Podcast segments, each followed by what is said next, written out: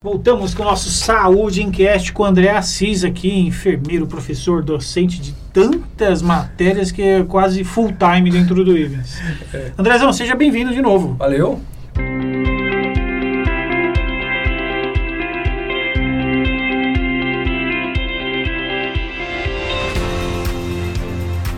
Vamos falar de diurético na hipertensão aqui. Vamos. O negócio tá tenso. A pressão tá alta. Tá alta, a pressão tá alta. e eu gosto assim, tem que ter pressão. É isso aí. Então vamos lá. Em relação aos medicamentos, deixar claro que o medicamento aqui é só uma, uma, um entendimento sobre a ação e reação desse medicamento e alguns exemplos de medicamentos que atuam nesta nesta, nessa nesta linha, ala, é, linha. Essa linha de diuréticos aí, eu fico bem em dúvida, cara. Que é fazer xixi o tempo inteiro, é isso? O cara que tem hipertensão, ele, ele precisa urinar é, com uma certa frequência. Sim. E bem influente, com o xixizinho branquinho, tudo lindo. Ele ajuda nesse sentido. O que, que a, qual a, o papel do diurético? Qual é a ação do diurético? Ó, a ação do diurético, ele vai tirar o excesso de líquido do corpo do paciente. Porque o cara de hipertensão retém. Sim. Oh, o sal, por exemplo, ele faz a retenção de líquido. Por isso que é bom, na alimentação, evitar o excesso de sal. Porque quanto maior o sal, maior a quantidade de líquido que o corpo retém. Legal. Fica no interstício, chamado entre células. O paciente às vezes fica tão edemaciado que tem uma terminologia para isso chamada de anasarcado. Às vezes ele coloca o dedo no, no, no, no pé dele e está inchado. André, e quando, não quer dizer que ele tem que tomar um diurético porque ele tem hipertensão. Calma aí, né? Calma aí, calma aí, de maneira nenhuma. Obviamente que é o médico que vai entender qual é a melhor forma que ele tem que tratar. Se é o diurético ou se são os outros que nós conversamos no podcast anterior. Sim. Sim, aí Legal. dá uma olhadinha lá que a gente para pegar o fio da meada, porque de repente tá ouvindo esse segundo aqui não entende o que está acontecendo. É, e o próximo a gente vai falar sobre inibidores adrenérgicos. Sim. Se alguém está tomando isso, Sim. fique esperto para ouvir Sim. um pouquinho sobre isso. E aprofundar. Claro que aqui é uma educação em saúde e a gente não está aqui para poder orientar ninguém à automedicação. Deixar bem claro em relação a isso também, para quem não falar, ah, a enfermeira orientou. Não, longe de mim. O médico ele vai pedir um exame, por exemplo, MAPA, uhum. que é o monitoramento ambulatorial de pressão arterial. O paciente coloca lá um aparelho no braço e a cada 40 minutos, 30 minutos, o aparelho vai insuflar durante 24 horas e vai fazer um mapa desse paciente de pressão alta ou baixa durante as 24 horas. À noite dormindo, por exemplo, ele tem pressão alta? Tem, apresentou no exame. Então, durante esse exame, o médico ele vai analisar e vai ver qual é a medicação necessária para ele. Obviamente que existe aí vários critérios, a dosimetria médica, a quantidade que ele vai tomar por dia, manhã, tarde e noite. Ah, de manhã eu tomo atenolol. O que é um atenolol? Por exemplo, ah, de tarde eu tomo furosemida. Ah, o médico que é um diurético furosemida. Tá. Por exemplo, que é um diurético de alça.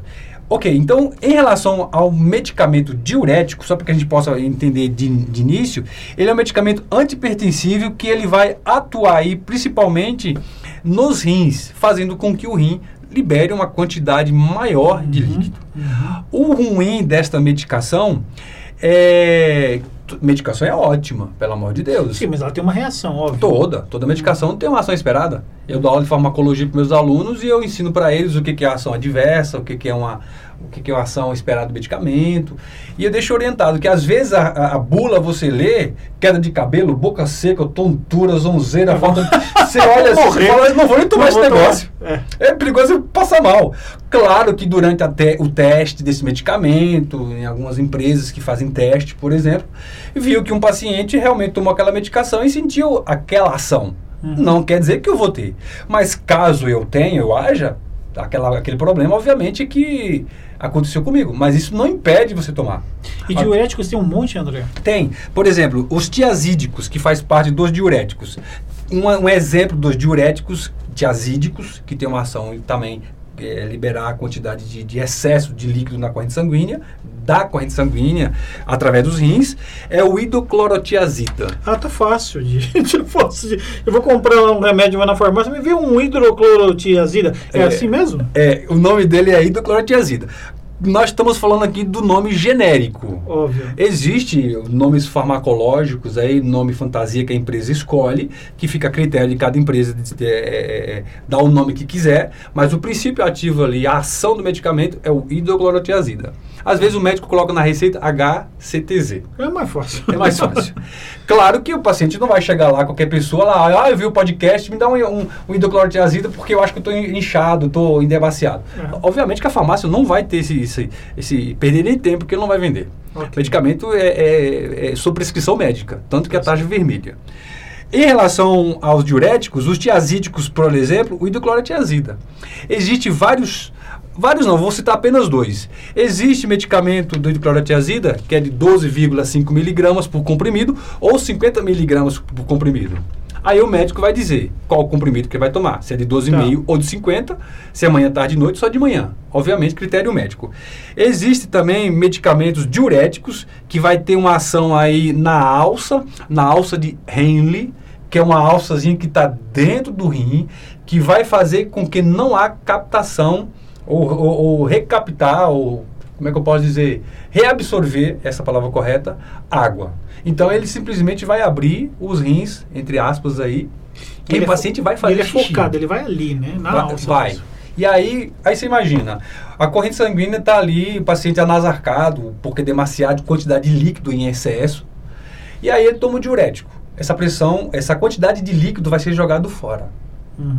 Mas não, é claro que o medicamento não vai fazer com que perca demais. Por isso que o médico prescreve a quantidade que ele tem que tomar. Ou um comprimido ou dois, depende do paciente. Uhum. Então ele vai literalmente abrir a torneira dos rins e o paciente vai fazer com frequência. Uma das principais queixas de pacientes que tomam, por exemplo, diuréticos, é durante a noite ter que levantar mais de uma vez para fazer xixi.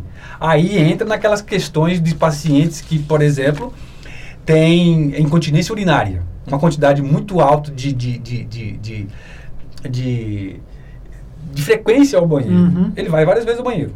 Então ele não tem uma noite tranquila. E não dormir bem tem, uma, tem uma, um fator muito importante na pressão alta.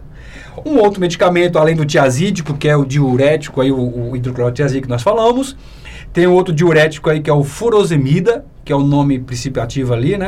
Mas ele faz parte do diurético dos diuréticos. Não, legal, mas é o de alça. De alça. Só pra gente não perder o hidroclorotiazida, ok. O hidroclorotiazida, ele é um tiazídico. É uma família diferente tá. do, do outro.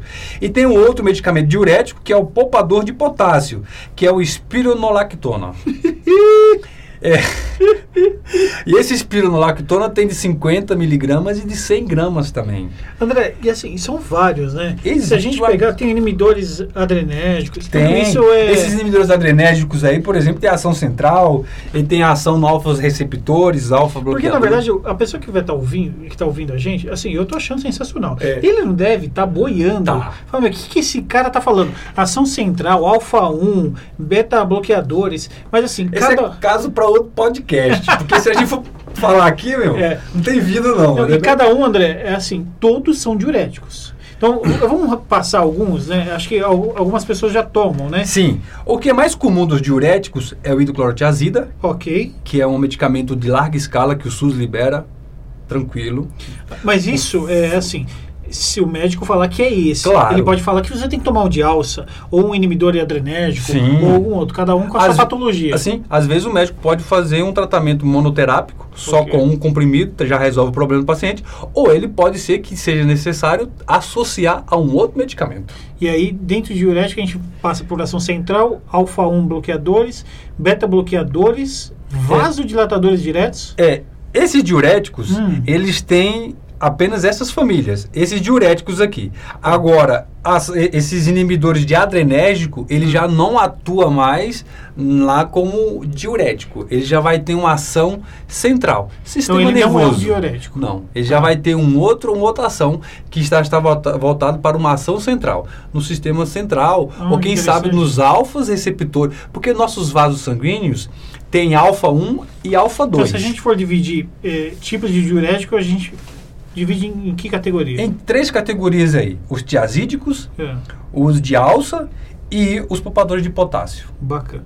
Esses é três, o diurético tiazídico, hidroclorotiazida, que é bem conhecido, O de alça é o furosemida e o poupador de potássio também, que é um diurético aí, que é o espironolactona. Exemplo desse. Então, se o médico pedir para você tomar algo desse tipo, você sabe que é um diurético. É um e diurético. você está fazendo um xixi adoidado. É. E aí ele pode queixar, por exemplo, que à noite não vai dormir bem porque está fazendo xixi. Volta ao médico e fala, doutor, está acontecendo isso. Mas às vezes, mesmo assim, é necessário. Legal. Depende e, muito e da avaliação. Esse, e acho que o ponto colateral, a reação seria o quê? Excesso de fazer xixi ou tem mais alguma outra coisa que você tem. fala, pô, isso você o... pode fra dar fraqueza? Não, não, não, não, não, acaba dando. O problema é que é, o furosemida, por exemplo, é um ótimo medicamento, hum. mas ele literalmente ele vai fazer depletação de potássio ele vai, o paciente vai perder a quantidade de potássio uhum. e pode ter câimbras, por exemplo, que é uma das causas de um, um efeito aí colateral, colateral do medicamento, é uma hipopotassemia. Ele vai ter baixa de potássio na corrente sanguínea. Pode sentir câimbra, por exemplo. Mas é um medicamento muito bom. Mas literalmente ele vai abrir aí a portinha dos rins e vai fazer xixi a rodo. Exemplo, uma vez eu estava no posto de saúde, chegou um paciente lá com a pressão que eu nunca vi daquele jeito. É, é impossível estar tá errado, mas eu conferi e pelo esfigmomanômetro, pelo manual mesmo, o paciente estava com 26 por 16. Ah, tá, lá em cima. Ele, ele, ele chegou até vermelho. Eu achei até que por causa do sol. Contei para uma médica, a doutora está com o paciente desse jeito. A doutora falou assim, ó, furosemida pegar um furosemida, uma ampola, que existe medicamento da furosemida tanto injetável, EV, né, diluído, obviamente, e também tem comprimidos para isso. Uhum. E aí colocou nesse paciente EV, obviamente diluído, a gente não pode pôr nenhuma medicação concentrada na veia, exceto alguns que podem. Mas foi dar a hidroclorotiazida para esse paciente, na corrente sanguínea dele, questão de meia hora, até menos do que isso, ele começou a fazer xixi. A cada cinco minutos ele levantava, fazia xixi, fazia xixi. A pressão dele baixou, estava em 14 que ainda é uma pressão considerada como hipertensão de grau 1, até 130 por 99, por exemplo, 139 por 99 é uma pressão boa. Uhum. Acima disso é considerado hipertensão de grau 1. Mas mesmo assim, estava com a pressão ótima. Para quem estava com 26, o louco. Uhum. Ele estava com 14, estava ótima. Furosemida foi assim, ó, rápido. Olha que interessante. Maravilha. Bacana. Mas aí dá para poder a gente falar sobre outros assuntos também em outros podcasts, como por exemplo, inibidores adrenérgicos, que já não são diuréticos. Que, que eu até comecei a falar e você já. É, não, tipo... não, não, mas, mas, assim, claro, vai, de repente, na minha cabeça é um pouco mais fácil, né? Vivo, de repente fica até mais, mais claro. Bacana, então no próximo podcast, quem tiver dúvidas sobre isso. Inibidores de adrenérgico, pode ouvir. Vamos falar de ações e reações, isso aí. E alguns e... exemplos de medicações que têm ação aí como adrenérgico. E se alguém quiser saber um pouquinho mais sobre hipertensão, volta no podcast. No podcast. Valeu, Andrezão, um abraço. Valeu, valeu, valeu.